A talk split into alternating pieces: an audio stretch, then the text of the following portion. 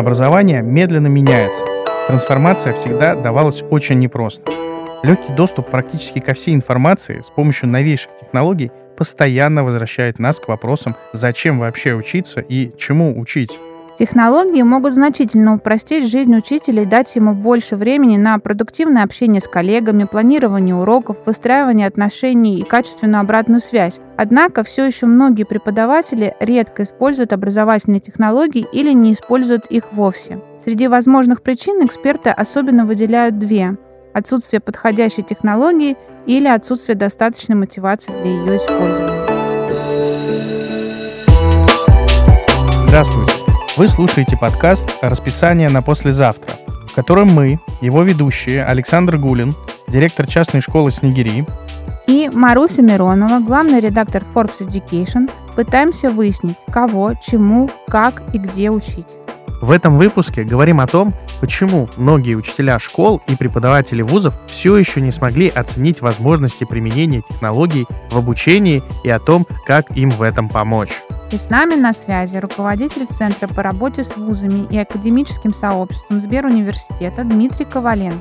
Запись мы ведем с помощью сервиса видеоконференции Сберджаз, на который мы перешли с совсем известного зарубежного сервиса, чтобы избежать ограничений по времени, которые часто могут прервать беседу в самый ненужный момент.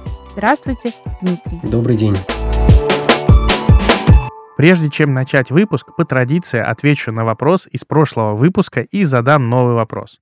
Итак, корень теле означает дальний, а корень фон — звук. Соответственно, слово заимствовано из греческого, объединяющее два корня, дальний и звук — это слово «телефон». И вот новый вопрос. В 1927 году мир изменился навсегда, потому что произошло именно это событие — оно было связано с выступлением тогда министра торговли Соединенных Штатов Америки, а через два года и президента страны, Герберта Гувера, перед чиновниками и журналистами. Более того, в тот же день, через несколько часов, событие повторилось. Что же тогда произошло? Давайте начнем с вопроса в лоб. Правда ли, что многие преподаватели действительно не любят онлайн, дистанционное обучение и вместе с ним все формы, которые к ним прилагаются? Ну, на самом деле, конечно, есть определенная часть преподавателей, которые очень не любят онлайн, потому что, наверное, не сталкивались с ним в этой жизни в значительной степени, их этому не учили. Ну, есть какие-то другие, может быть, причины, но мне кажется, что с каждым годом все-таки число тех, кто с онлайном на «ты», и тех, кто знает, как э, занятия в онлайне строить э, максимально эффективно, становится все больше и больше. Конечно, не все дисциплины одинаково подходят для преподавания в онлайн, просто потому что часто требуется лабораторная база или какая-то практика, а, и не, все можно перенести в онлайн с одинаковым качеством. Это ну, неоспоримо. Вот. В то же время мы, конечно, видели, как в пандемию многие преподаватели героически пытались реализовывать свои программы, используя те инструменты, которые были доступны в отсутствии возможности проводить занятия очно. И надо сказать, что многие с этим преуспели. Ну и кроме того, конечно, мы не можем в образовании не учитывать нашу аудиторию обучающихся, а наши обучающиеся достаточно активно пользуются инструментами а, онлайн, и цифры, и смартфонами, и гаджетами разнообразными – и, конечно, если преподаватель хочет э, оставаться всегда актуальным для своей аудитории, то он должен повышать квалификацию, узнавать новые какие-то методы, искать возможности совершенствовать, в том числе и преподавание в онлайн. Хорошо. Ну и как вам кажется, почему же многие учителя испытывают вот это сопротивление и нежелание преподавать в онлайн-формате, использовать какие-то новые технологии? Почему э, все новое в технологическом плане они воспринимают как дополнительную нагрузку? Я думаю, что в вопросе отчасти скрыт э, правильный ответ, потому что действительно, если преподаватель к настоящему моменту еще э, не освоил э, необходимый инструментарий, э, не прошел определенное обучение, то для него это, безусловно, дополнительная нагрузка прежде всего. И если человек привык работать одним образом, то смена производственного процесса – это всегда определенный стресс. Хочется верить, что все-таки Молодые преподаватели уже э, спокойно относятся к э, использованию инструментария онлайн. Ну, а все-таки даже те преподаватели, кто возрастом постарше, э, учатся использовать э, онлайн в своих целях максимально эффективно. Все-таки вот поговорим про тех, для кого переход э, в дистант, частичный или полный, был э, травмирующим опытом. И вот здесь вот Вопрос такой, как вы думаете, вот отторжение дистанта, оно связано именно с тем, что во время пандемии, карантина вот резко заставили э, максимально переключиться в новый формат, не было времени для плавного входа, или же все-таки здесь большую роль играет э, консерватизм, вот эта привычка, не желание перестраиваться или желание перестраиваться, но не в таком быстром режиме? Ну, действительно, во время пандемии переход случился неожиданно, и образовательные организации, разные школы, и вузы, и колледжи не успели к этому подготовиться. Соответственно, не было каких-то единых подходов, не было закуплено э, программного обеспечения. Кто-то начал пользоваться одними инструментами, кто-то другими, кто-то третьими. Э, Учащимся приходилось прыгать с платформы на платформу, они тоже были этим недовольны. Преподаватели плохо были знакомы с функционалом, и ну, единственное, что там поначалу э, могли делать большинство преподавателей, это просто начитывать какой-то материал. Постепенно научились работать и с визуальной картинкой, и с э, досками онлайн, где можно было э, писать, делать какое-то совместное творчество, организовывать командную работу, групповую – но это было слишком быстро и слишком неожиданно. Для многих это действительно оказалось травматичным опытом, и не все с этим смогли справиться удачно. А, я отчасти соглашусь, что обучение онлайн не всегда может быть таким же эффективным, как обучение офлайн. Конечно, онлайн а, выбирают, как правило, в тех случаях, когда других вариантов нет, и действительно учить по-другому – а, невозможно в силу каких-то причин, там, удаленности твоих обучающихся или их занятости какими-то другими делами а, и невозможности присутствовать очно. И в этом смысле я понимаю и тех преподавателей, которые достаточно консервативны, и одним из главных их аргументов остается все-таки обеспечение качества обучения. Конечно, во многих случаях а, офлайн существенно лучше воспринимается, дает намного лучшее качество – но в каких-то случаях э, онлайн просто необходим, пандемия это просто подтвердила. Ну и, конечно, многие молодые преподаватели, да и не только молодые, начали использовать э, инструменты онлайн-обучения в процессе репетиторства. Это оказалось достаточно эффективно, потому что ты можешь преподавать в том числе ученикам, которые находятся в других часовых поясах, и, э, соответственно, вечернее время там, в Москве или, наоборот, утреннее в Москве, это вечернее на Дальнем Востоке. И таким образом э, многие расширили вот эту репетиторскую практику. Ребята из э, регионов, расположенных далеко от Москвы, получили возможность работать с репетиторами в онлайне, потому что репетиторы также перестроились и начали использовать эти инструменты. Но так или иначе, действительно, многие преподаватели онлайн освоили и используют и в своей основной деятельности, и в репетиторстве достаточно успешно. Широкая дискуссия о том, как, собственно, правильно учить, развернулась в XIX веке и в начале XX века. В связи с индустриализацией, расширением доступности образования и перехода его к массовому потребовались и новые подходы. Так, на одной стороне стояли традиционалисты, которые поддерживали подходы к образованию, основанные на меморизации, то есть классическому запоминанию слушателями того, что говорит лектор. С другой стороны, их противники настаивали, что именно семинарский формат с дебатами, вопросами и практическими занятиями принесет больше пользы. Так или иначе, сейчас мы видим, что применяются оба подхода, а технологии позволяют нивелировать те минусы, которые есть у каждого из них. Например, сервис видеоконференции Сберджаз, с помощью которого мы записываем этот выпуск, позволяет проводить безлимитные по времени встречи на 200 человек в корпоративном тарифе или на 100 в бесплатной версии вполне соответствует размерам аудитории для поточных лекций. А чтобы обеспечить порядок на лекциях и семинарах и возможность получать обратную связь от аудитории, Сберджаз предлагает использовать кнопку поднятия слушателями руки и использовать возможность ставить реакции, которые будут отображаться во время трансляции. Также в середине XIX века спорили сторонники классического образования и сторонники практической подготовки. Подход классического образования подразумевал акцент на изучении языков, философии, истории и математики. Его приверженцы считали, что глубокое понимание классической культуры и дисциплин развивает аналитическое мышление. В то же время сторонники практической подготовки выступали за более прикладной подход к образованию – они считали, что учеников следует готовить к практической жизни, давая им знания и навыки, необходимые для реальной работы и карьеры.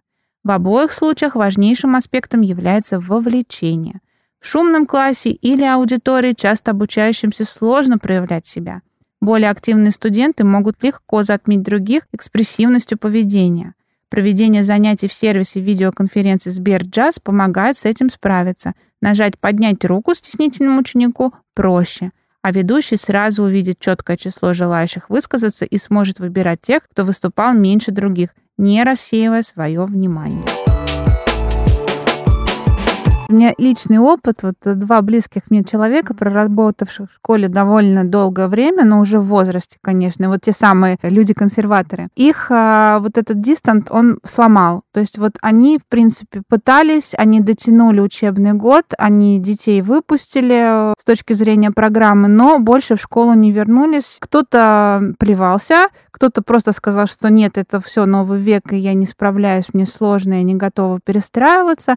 Но тем не менее, если это не грубо прозвучит, можно ли сказать, что произошел естественный отбор? То есть все-таки вот этот те люди, которые ушли из профессии, это был правильный и для них, и для тех, кого они учат шаг? Ну, я думаю, что э, случаи, когда люди уходят э, с работы, с любой работы, в том числе с такой творческой и тонкой, как педагогическая деятельность, уходят из-за каких-то катаклизмов э, и проблем, это всегда не есть хорошо.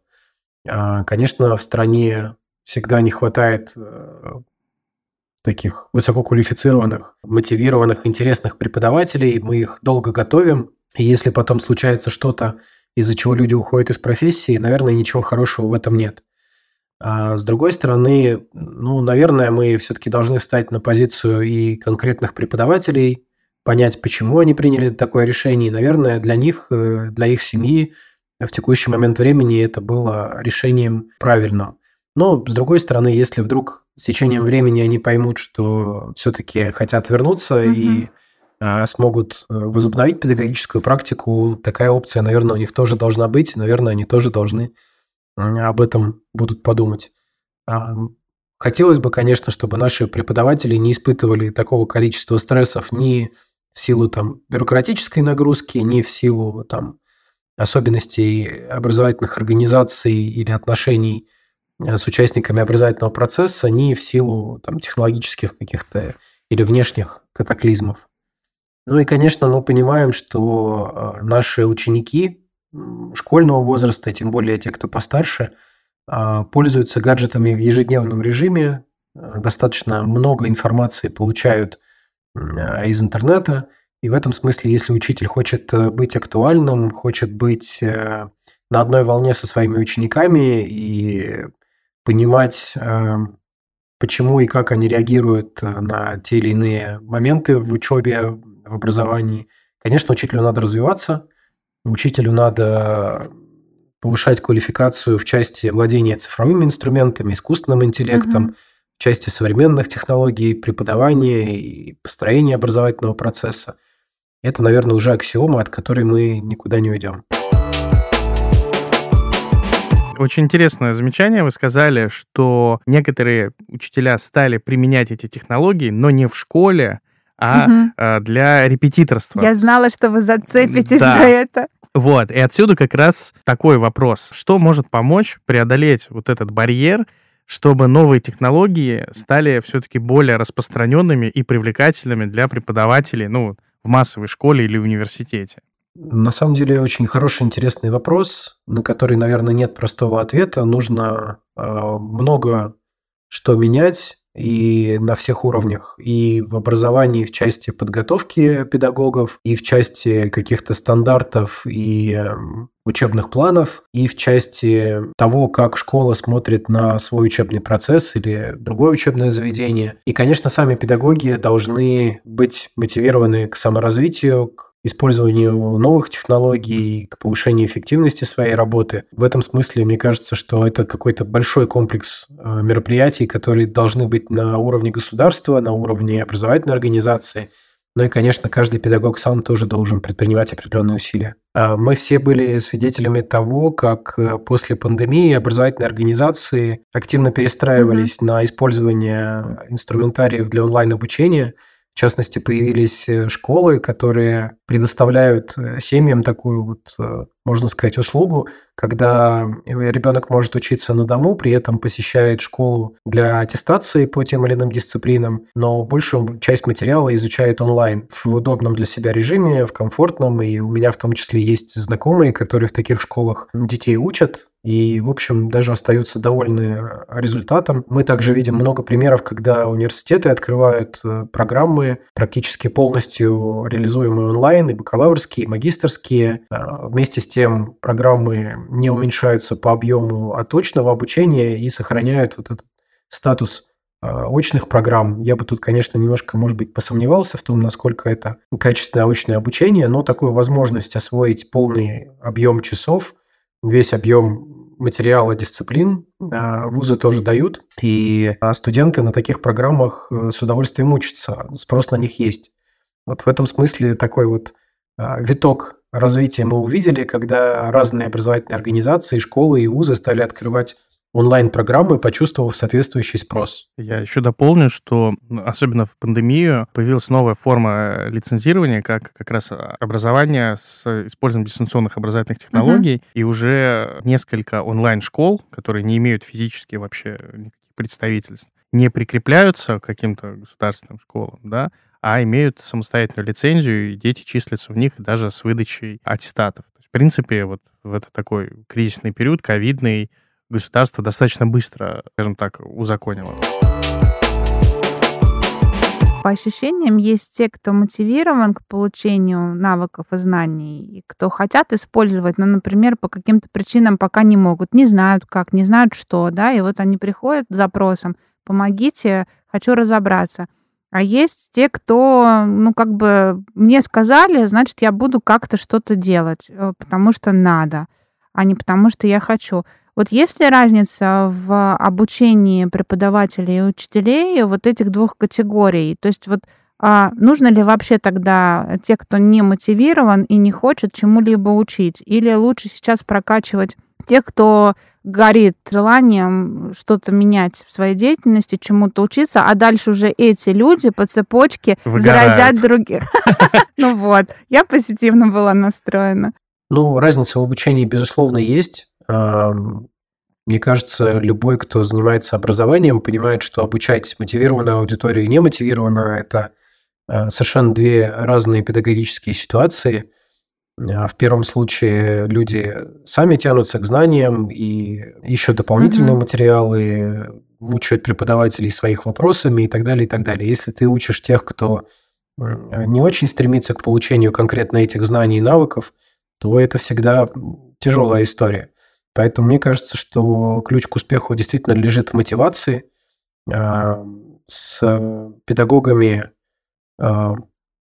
которых планируется как-то привлекать, задействовать в онлайн-обучении, если нам нужна такая работа, нужно сначала поработать в части мотивации и зажечь в них вот этот огонек а, тяги к онлайну.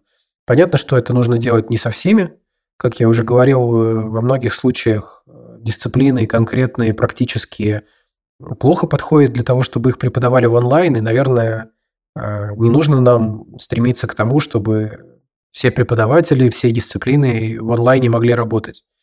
Но, тем не менее, этот сегмент растет. Мы понимаем, что объем знаний, которые люди получают в онлайне, увеличивается. Это и программное повышение квалификации, высшее образование, и уже э, мы вспоминали про кейсы школьного образования и так далее – Поэтому, конечно, все больше и больше педагогов будут участвовать в этом и должны обладать соответствующими знаниями, навыками. Немало случаев мы видим и знаем, когда как раз э, над мотивацией успешно работала управленческая команда школы или там другой образовательной организации, и руководители предпринимали серьезные усилия для того, чтобы найти правильное обучение для своих преподавателей, для своего коллектива, организовать это обучение в удобном, комфортном режиме, для того, чтобы обеспечить преподавателей необходимым там программным обеспечением, ну и какие-то еще искали инструменты мотивации, поэтому очень много в этой работе зависит непосредственно от управленческой команды учебной организации.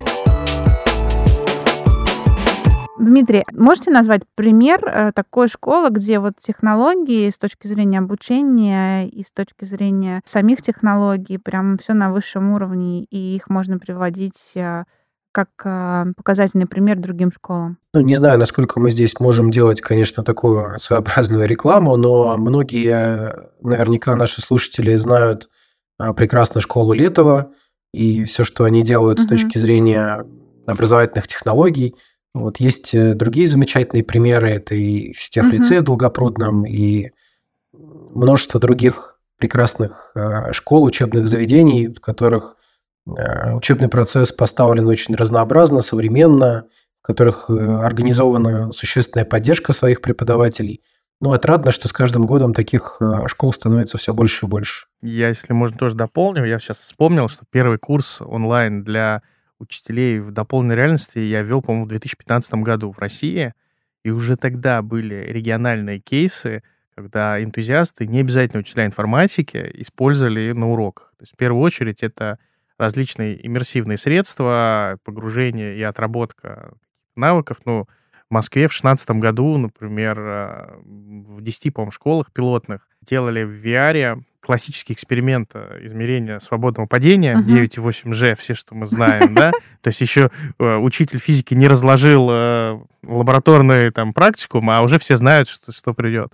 Вот, и там была история, что вы попадали на другую планету, вы должны провести все эти же замеры, и в конце у вас открывалась таблица, и вы должны были определить, на какой конкретно планете, какой гравитации вы находились. То есть, в принципе, я видел, как это делается там, на группу из 16 детей, там по 8 шлемов там, с ассистентами, и у каждого было свое задание. То есть в данном случае это, правда, новый вид э, активностей. Ну, про edutainment, и у меня есть система опроса, которая тоже, кстати, российская, и у меня уже стоит лет 5 на телефоне, которая ответы детей над их головами в виде такой врезки дает. То есть uh-huh. мне даже не надо LMS-ку какую-то подключать, чтобы дети обратную связь тут же сразу предоставили.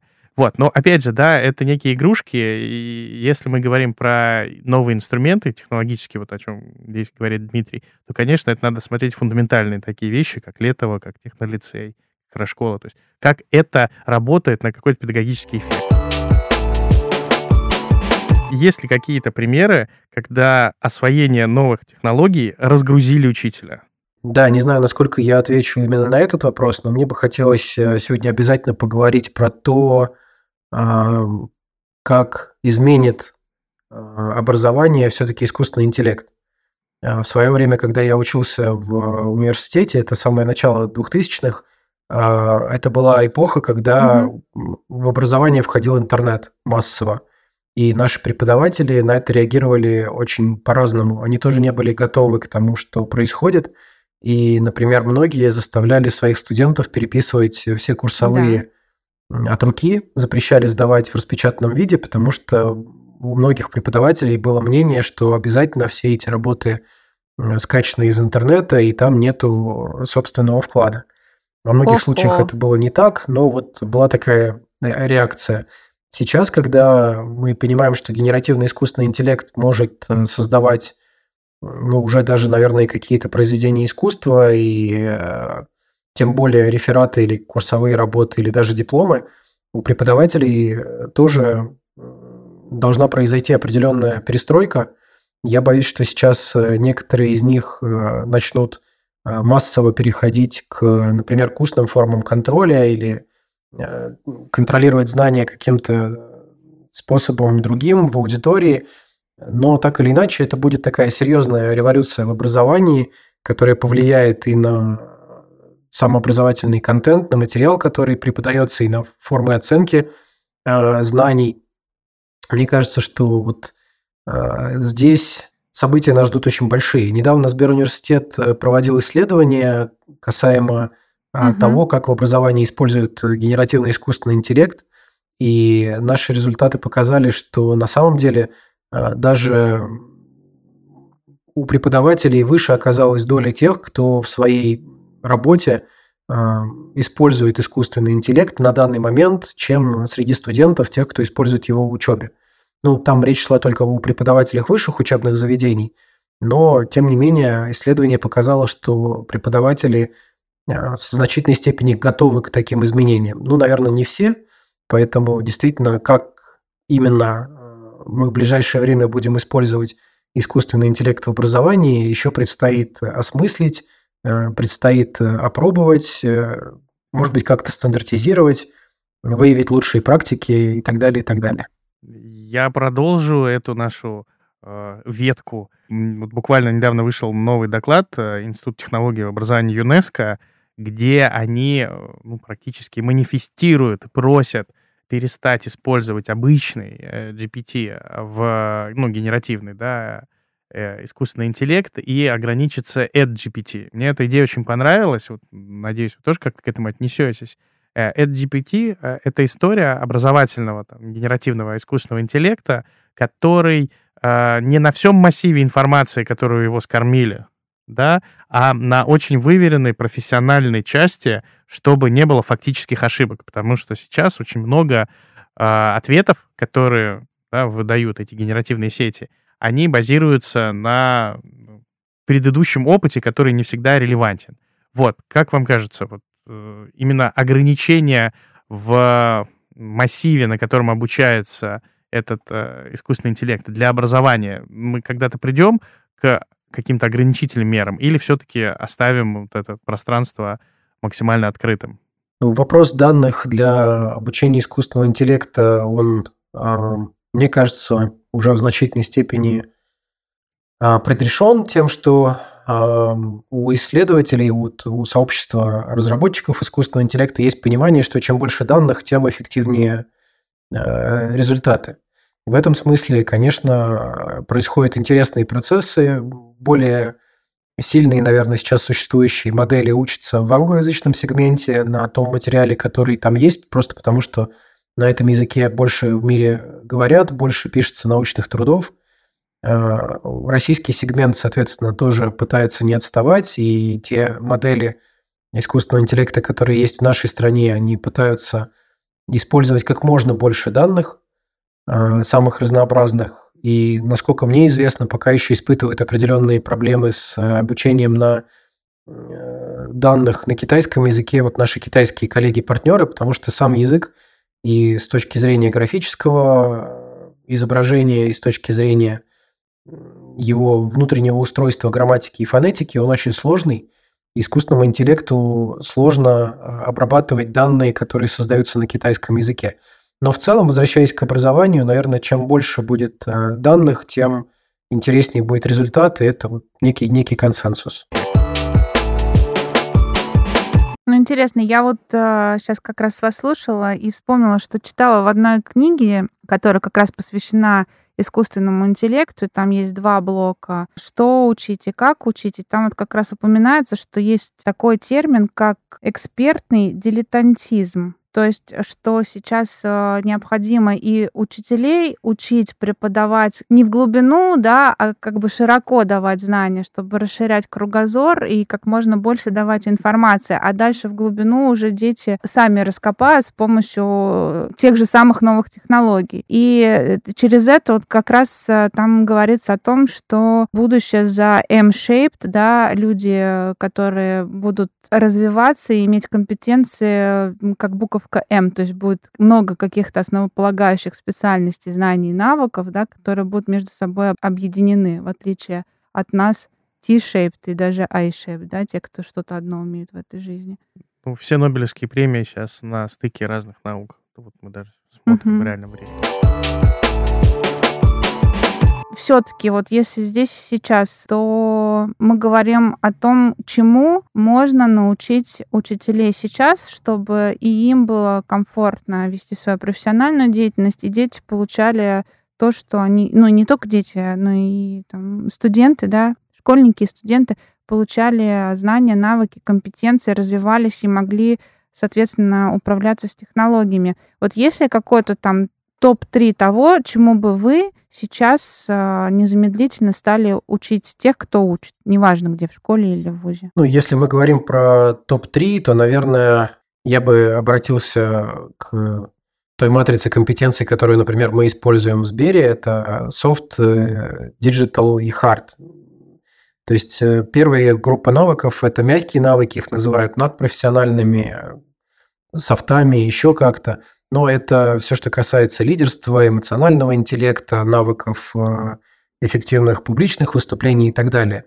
Э, дело в том, что на протяжении развития образования до самого последнего времени преподаватель был прежде всего носителем знаний и поэтому непререкаемым авторитетом, просто потому что он знал намного больше, чем любой свой ученик.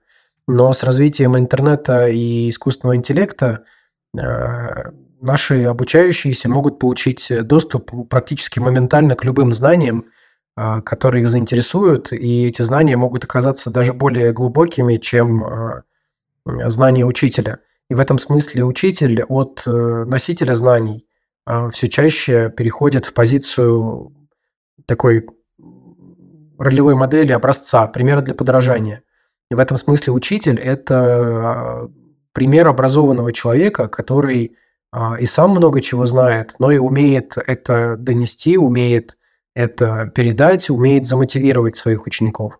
Поэтому, конечно, вот этот блок, связанный с мягкими навыками, для современного учителя крайне важен. Второе – это цифровые навыки, digital skills – это умение владеть современными технологиями, в том числе э, понимать тот инструментарий, который используется для Э, обучение, современные какие-то приемы, подходы uh-huh. и даже конкретное какое-то программное обеспечение для коллективной работы в онлайне, для проектной деятельности. Ну, в зависимости от того, какой предмет э, человек преподает, там, конечно, набор будет свой. Я здесь могу поделиться каким-то своим секретом, советом. А, сам я подписан на несколько там телеграм-каналов. Для меня это очень удобная форма получения информации на регулярной основе.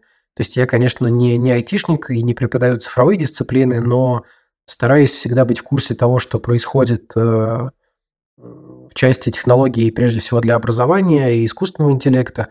И вот подписка на такие регулярные новостные ленты, она, конечно, помогает постоянно узнавать о каких-то нововведениях, э, узнавать какие-то примеры, лучшие практики, лайфхаки, которые можно использовать и самому в своей преподавательской деятельности. Ну и третье, это, конечно, а, свои профессиональные навыки, то, что в матрице компетенций, например, Сбера называются hard skills, профессиональные навыки, это непосредственно знание в том предмете, который а, вы преподаете. Причем а, очень важно, что многих преподавателей учили быть экспертами непосредственно в одной дисциплине, а на сегодняшний день мы понимаем, что очень важно быть экспертами не только в ней, но еще и во всех межпредметных связях. То есть, э, если мы возьмем для примера, например, физику, то мы видим, что с одной стороны э, очень важно понимать, как физика используется, например, в медицине, да, и как создаются приборы, устройства на основе там, тех или иных физических элементов, радиофизических э, явлений, физическая химия, связь физики, биологии, астрономия вернулась в школы. То есть учитель физики должен быть, конечно, уже не просто примером и образцом, не только должен uh-huh. прекрасно владеть мягкими навыками и цифровыми, но и должен знать все, что находится в профессиональной области вокруг физики. Все вот эти интересные э, примеры, которые могут в том числе прекрасно замотивировать твоих учеников на изучение твоего предмета. Да, только через вот такие практические примеры ребята могут включаться в изучение дополнительных материалов, нач- начинать самим что-то изучать дополнительно. Поэтому вот топ-3, наверное, такое. Это мягкие навыки, цифровые и предметные, межпредметные. Вот это третий, третья группа. Нас слушали учителя-консерваторы э, и такие вначале, ну да, все неплохо, неплохо, нам дают право преподавать так, мы, как мы привыкли, все хорошо, все, все, все. А под конец, мне кажется, они должны снова напрячься, потому что работы много и останавливаться, получается, нельзя. Конечно, мы, наверное, все понимаем, что, с одной стороны, педагогика, образование – это очень консервативная область, которая не всегда активно подстраивается под изменяющийся мир и всегда в догоняющих, всегда немножко отстает от практики, потому что сначала технологии появляются, потом они внедряются где-то в экономике, в производстве, в, в нашей жизни, и только после этого мы начинаем э, думать над тем, как, в каком месте наших образовательных решений эти технологии нужно применять, где о них нужно рассказывать и так далее. И это ну, определенный вызов. Система образования всегда должна стремиться на самом деле вперед, может быть, даже предвидеть то, что будет происходить в технологиях, и каким-то образом готовить э, обучающихся к жизни даже не, не в текущий момент, а немножко к жизни в будущем. Прекрасный финал нашего выпуска. Я э, подытожу только вот словами Антуана де Сент-Экзюпери, которые как нельзя лучше подходят к тому, что только что сказал Дмитрий. Совершенство достигается не тогда, когда уже ничего нельзя добавить, а тогда, когда ничего нельзя убрать. Ну, что же, Будем развиваться, следить за тем, что происходит с точки зрения технологий в образовании. Спасибо большое, Дмитрий. Было очень интересно.